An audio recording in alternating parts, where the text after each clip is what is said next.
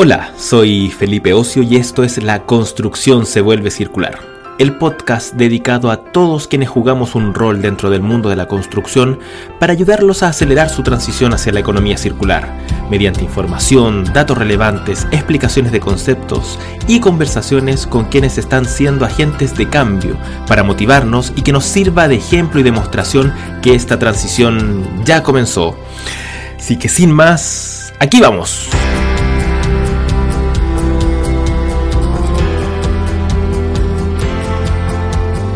Bienvenida, bienvenido a un nuevo episodio de La construcción se vuelve circular. Nos tomamos dos semanas de receso, pero hoy volvemos con nuestros episodios semanales sobre economía circular aplicada a la industria de la construcción.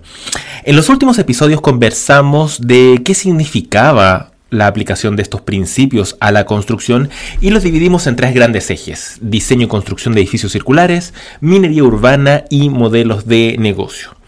Hasta la, a la fecha hemos profundizado en el diseño y construcción de edificios circulares mediante conceptos de adaptabilidad, flexibilidad, cualidades arquitectónicas. Y otro punto importante de este grupo de cualidades tiene que ver con la gestión de residuos de construcción y demolición. Y en el episodio de hoy quisiera comentarte qué son los residuos de construcción y demolición y sus características. Eh, para comenzar, siempre me gusta decir que la industria de la construcción es una industria muy importante eh, en, el desarrollo de un país. Aporta normalmente entre un 6 y un 10% del PIB de cada uno de los países y genera una gran cantidad de empleo, normalmente además asociado a los sectores más vulnerables. Por lo tanto, no, no, por nada la llaman el termómetro de la economía y tiene un impacto eh, en el desarrollo socioeconómico de un país muy importante. Pero también es verdad que eh, tiene unos impactos de los cuales nos sentimos mucho menos eh, orgullosos, ¿no? A nivel de residuos de construcción, por ejemplo, eh, esta industria genera alrededor de un tercio de los residuos que se generan en un país. Eh, en Chile emiten la industria de la construcción 33% de los gases de efecto invernadero que anualmente se emiten, consume un 26% de la energía y un 6% del agua potable de nuestro país. Evidentemente, si queremos avanzar hacia la sustentabilidad, tenemos que reducir cada uno de estos impactos pero hoy quiero que nos detallemos en el, en el, tema que nos convoca, que tiene que ver con los residuos de construcción y demolición. Así que, para partir, me gustaría que definiésemos qué son los residuos de construcción y demolición RCD. Antiguamente le llamamos RESCOM, escombros, desechos. Eh, tenemos una definición en Chile que lo da la NSH 3562 oficializada en el 2019, que dice que los residuos de construcción y demolición son residuos que provienen del desarrollo de proyectos nuevos de construcción, de la rehabilitación, reparación y reacondicionamiento de obras existentes, de los procesos de preparación de terrenos y de la demolición de obras que han perdido su valor de uso o de aquellas que se generan en situaciones de catástrofe. Aquí quiero hacerte ver dos cosas importantes. La primera es que esta definición data del 2019 previo a esa fecha no teníamos una definición en nuestro cuerpo jurídico asociado a los residuos de la construcción, lo que impedía que la incluyésemos como una variable dentro de la normativa de la construcción, por lo tanto es un gran hito, pero un hito que eh, es muy reciente, del 2019. El segundo punto que me gusta hacer ver tiene que ver con la pérdida de valor. Y lo que pasa eh, Telo, un, autor que me gusta mucho, lo dice de un mejor modo. Dice que los residuos, al igual que los recursos, nunca son cosas, no es su condición de objeto lo que lo convierte en recursos o residuos, es la valorización o desvalorización que les atribuimos. ¿Qué quiero decir con esto? Que los residuos, eh, no, el residuo no es una propiedad intrínseca del material tiene que, mucho que ver con la valorización y desvalorización que le demos a ese elemento.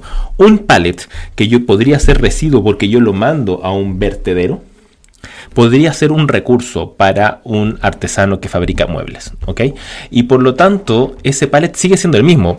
Su, su, rol de residuo o recurso vino dada por la valorización que yo le atribuí.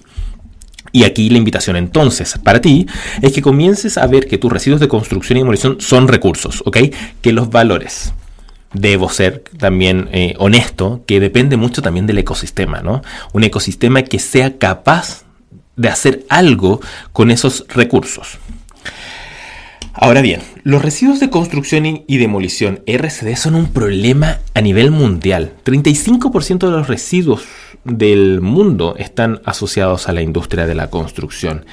Y eso es una gran cantidad. En China se generan 1.130 millones de toneladas de residuos de construcción anualmente. En Estados Unidos 534 millones de toneladas de residuos anualmente.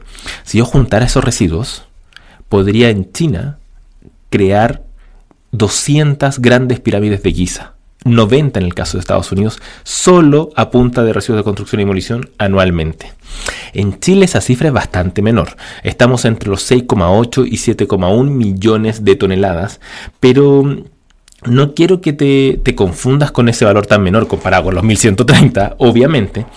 Y te quiero hablar de un concepto que se llama factor de generación. El factor de generación es la cantidad de residuos que yo genero por una unidad de medida. Por ejemplo, metros cúbicos de residuos que se generan cada metro cuadrado construido. Yo construyo un edificio habitacional en España, normalmente genero alrededor de 0,14 metros cúbicos por cada metro cuadrado que construí. Si yo tomo ese edificio y lo construyo en Chile, nosotros generamos 0,26 metros cúbicos por cada metro cuadrado. Es decir, casi el doble, ¿no? Entonces somos particularmente ineficientes. Y esa ineficiencia se la terminamos trasladando finalmente a nuestros usuarios porque, a la larga, es un material que compré para votar. Los residuos de construcción y demolición tienen muchos impactos. Eh, desde el punto de vista ambiental, aumentan la vulnerabilidad urbana mediante inestabilidad de los terrenos y alteración de los drenajes naturales, pero también hay una contaminación ambiental asociada.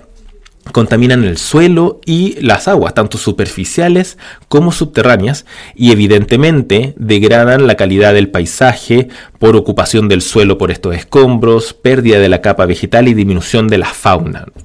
Todos estos impactos ambientales asociados finalmente a, esta disposición final de residuos de construcción y demolición con un gran impacto eh, ambiental. Pero también tiene impactos sociales. Los residuos de construcción y demolición en gran medida terminan algunos en sitios de disposición final ilegal, en microbasurales o vertederos ilegales. La diferencia entre un microbasural y un vertedero ilegal radica en una hectárea. Menos de una hectárea lo vamos a llamar microbasural, más de una hectárea un vertedero ilegal. En Chile, no sé cómo será el, el resto del mundo, pero en Chile hay 3.735 vertederos o sitios de disposición final ilegal entre microbasurales y vertederos ilegales. 3.735. Eso es enorme. Son casi, si yo los juntase todos uno al lado de otro, 1.444 hectáreas em, de vertederos ilegales. El problema de estos lugares es que están normalmente en las comunas em, de más vulnerables, de menores recursos. Y por lo tanto, los residuos de construcción y demolición se generan en comunas mucho más pudientes y terminan en municipalidades, en sectores de muchos menores recursos, con el impacto social que eso conlleva. Y también es un impacto económico, un impacto económico para la constructora. Porque tú, querido amigo, amiga de constructora, cuando mandas residuos de construcción y demolición a un botadero, debo recordarte que esos materiales los compraste. Finalmente compraste un material, lo trasladaste a tu, obra, quizás lo usaste, quizás no, y después le pagaste a alguien para que se los llevase hasta su abandono final. Eso es una ineficiencia y una pérdida de valor enorme que se le termina cargando a los usuarios. Por lo tanto, tiene un impacto económico también los residuos de construcción y demolición. Y ya sabemos en este podcast que si hay impactos ambientales, sociales y económicos, estamos hablando de que su solución pasa por una gestión sustentable, ¿verdad? Y ahí se vincula con la economía circular, donde la economía circular es el modo en que creemos podemos alcanzar esa sustentabilidad. Es un, es un, no es un objetivo en sí mismo, es la forma de alcanzar el objetivo de la sustentabilidad o sostenibilidad.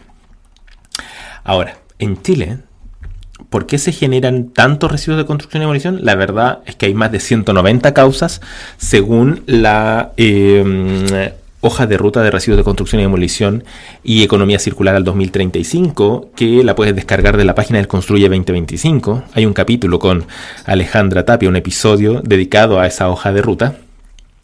Y claro, hay desde incumplimiento de leyes, regulaciones y normas, una escasa valorización de los residuos, una escasa prevención en su generación, pero también hay fallas de mercado. En Chile, 20% de los residuos de construcción y demolición no tienen en su propia región un lugar legal para ser depositados.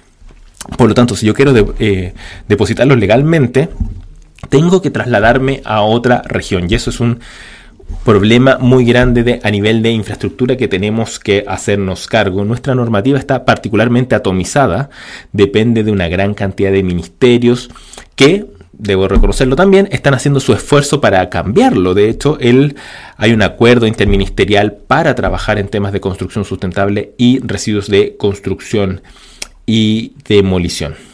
Ahora, ya hemos hablado de que la economía circular aplicada a la construcción está en un mejor momento en Chile. Eh, la semana pasada salió publicada la hoja de ruta para un Chile circular al 2040, que es a nivel país y de todas las industrias. En agosto del año 2020 salió la hoja de ruta de residuos de construcción y demolición, economía circular en construcción 2035, que puedes ver un episodio con Alejandra Tapia. Y está en ejecución la Estrategia Nacional de Economía Circular en la Construcción, eh, liderada por la CDT el Instituto de la Construcción y Construye 2025, donde hay un episodio también con, con Catherine Martínez al respecto. Las cosas están pasando, esta transición ya comenzó, pero eh, para no desviarme tanto del tema de los residuos de construcción y demolición, mi invitación es a hacer un plan de gestión de residuos de construcción y demolición para tu obra. La norma NSH 3562 es un buen punto de partida que te puede decir cómo hacerlo. En los próximos episodios conversaremos algunos tips claros para hacerlo, pero recordarte que en la gestión de residuos de construcción y demolición tenemos que trabajar con la jerarquía eh, de pirámide invertida, en donde prevenir y reducir son las actividades principales. El mejor residuo es el que no se genera. Luego de eso vienen las distintas eh, acciones de valorización, donde también tienen un orden. Es mejor reutilizar que reciclar. Eh, y finalmente su eliminación donde es muy importante que garanticemos que se va a realizar en un lugar apropiado. Ya son muchas las constructoras que se han dado cuenta de que gestionar adecuadamente sus residuos de construcción y demolición no solo es un ejercicio positivo a nivel económico, es decir, ganan dinero con ello, sino que tiene una serie de impactos positivos que no esperaban. Se mejora la seguridad en obra porque es una obra más limpia, mejor señalizada, con procesos más claros. Hay menos accidentabilidad en obra y la accidentabilidad que hay es de mucho menor riesgo. Hay menos días perdidos, menos lesiones graves. También hay una mejor claridad de cómo se están ejecutando los procesos constructivos, lo que te permite asegurar la calidad de tus proyectos y un mejor control de ello, además por supuesto de que estamos eh, contribuyendo a no afectar tan negativamente nuestro medio ambiente. Por lo demás, la mayoría de las obras que están ya gestionando sus residuos de construcción y demolición se vinculan con la comunidad, porque también hacen puntos limpios bidireccionales en donde se hacen cargo, por ejemplo, de los residuos domiciliarios de la obra, pero también del entorno, permitiéndole a la comunidad cercana a esa construcción, por ejemplo, depositar sus botellas, sus pilas, sus cartones, que finalmente es un aporte, ¿no? Todos hemos tenido una construcción cerca de nuestras casas y no es grato y esto también puede ser una forma de contribuir. Si tú quieres eh, comenzar en tu obra eh, a gestionar tus residuos de construcción y demolición, quisiera darte un par de pasos que, se me han ocurrido. Lo primero es que eso, esto es una decisión de empresa, de, la, de los tomadores de decisiones, tienen que estar desde la cabeza de la empresa decididos a gestionar sus residuos. Tienes que capacitar a los profesionales para que entiendan lo que estamos haciendo. Y lo primero que yo te invitaría es a determinar tu factor de generación. ¿Cuánto en tu empresa generan por cada metro cuadrado que construyen. ¿Cuál es tu nivel base? ¿Cuál es tu factor de generación? ¿Cuántos metros cúbicos de residuos de construcción y demolición generas normalmente por cada metro cuadrado que construyes en tu proyecto? Y en base a eso, establecerte una meta de reducción y un plan de gestión de residuos de construcción en obra. Chile es muy largo y el ecosistema no está lo suficientemente desarrollado para que puedas valorizar todos los tipos de residuos de construcción y demolición en todas partes. Habrá ciertos sectores de Chile en donde podrás valorizar un tipo de residuo y en otros otros. Por lo tanto, hay que hacer esa averiguación. Mi invitación inicial, si es que no sabes por cuál comenzar, comienza con la madera. La madera no solo aumenta mucho el volumen, sino que en general es muy fácil de valorizar. Ya cuando tienes eso en marcha, ya tienes tu plan de gestión en obra, te invito a ir aumentando paulatinamente tus objetivos. La capacitación aquí es constante. Tienes que estar capacitando a tus trabajadores y estar controlándolos constantemente. Un jornal verde, jornal sustentable, profesional del reciclaje. Tiene distintos nombres las distintas obras de construcción, pero básicamente es una persona que está ahí en el punto de acopio de los residuos, garantizando que se eh, dejen adecuadamente eh, sale muy conveniente. Y puedes comenzar a involucrar a tus proveedores y subcontratos. Tu subcontrato tiene que tener un criterio de gestión de residuos de construcción y demolición. ¿Dónde van a dejar sus residuos? Tienen que dejar el departamento limpio cuando se vayan. ¿Cómo van a trasladar los residuos? Tú puedes hacer esa petición en el contrato y tus proveedores también. Habla con tus proveedores y dile, ok, es necesario que me generes con estas medidas para no generar tantos cortes. ¿Cómo vamos a hacer los embalajes? ¿Cómo nos hacemos cargo de los residuos que se generan. Invítalos a ser parte de este proceso. Ya con la experiencia en el cuerpo puedes seguir aumentando los objetivos, disminuyendo y disminuyendo tu factor de generación. La capacitación constante no va a terminar nunca, pero ya puedes ir involucrando nuevos actores, porque te vas a dar cuenta de que hay residuos de construcción y demolición que no sabes cómo valorizar y puedes ser una aliciente para ir involucrando a todas las startups alrededor tuyo. También puedes en este nivel ya utilizar los residuos de construcción y demolición como una fuente de información. ¿De dónde vienen? ¿Qué proceso constructivo está involucrado? ¿Corresponden a un proceso constructivo malo? ¿Corresponden a un diseño inadecuado? ¿A una manipulación? ¿A un problema de logística que te permita disminuir los residuos de construcción y demolición? Ya estás en un nivel que puedes aumentar considerablemente los objetivos, seguir capacitando, capacitar, capacitar, capacitar, no lo voy a dejar de decir. Involucra el diseño. ya puedes comenzar aguas arriba. Es muy difícil hacer circular lo que fue diseñado lineal, como decía mi querido Joaquín Cuevas en el episodio que tuvimos con Viconza.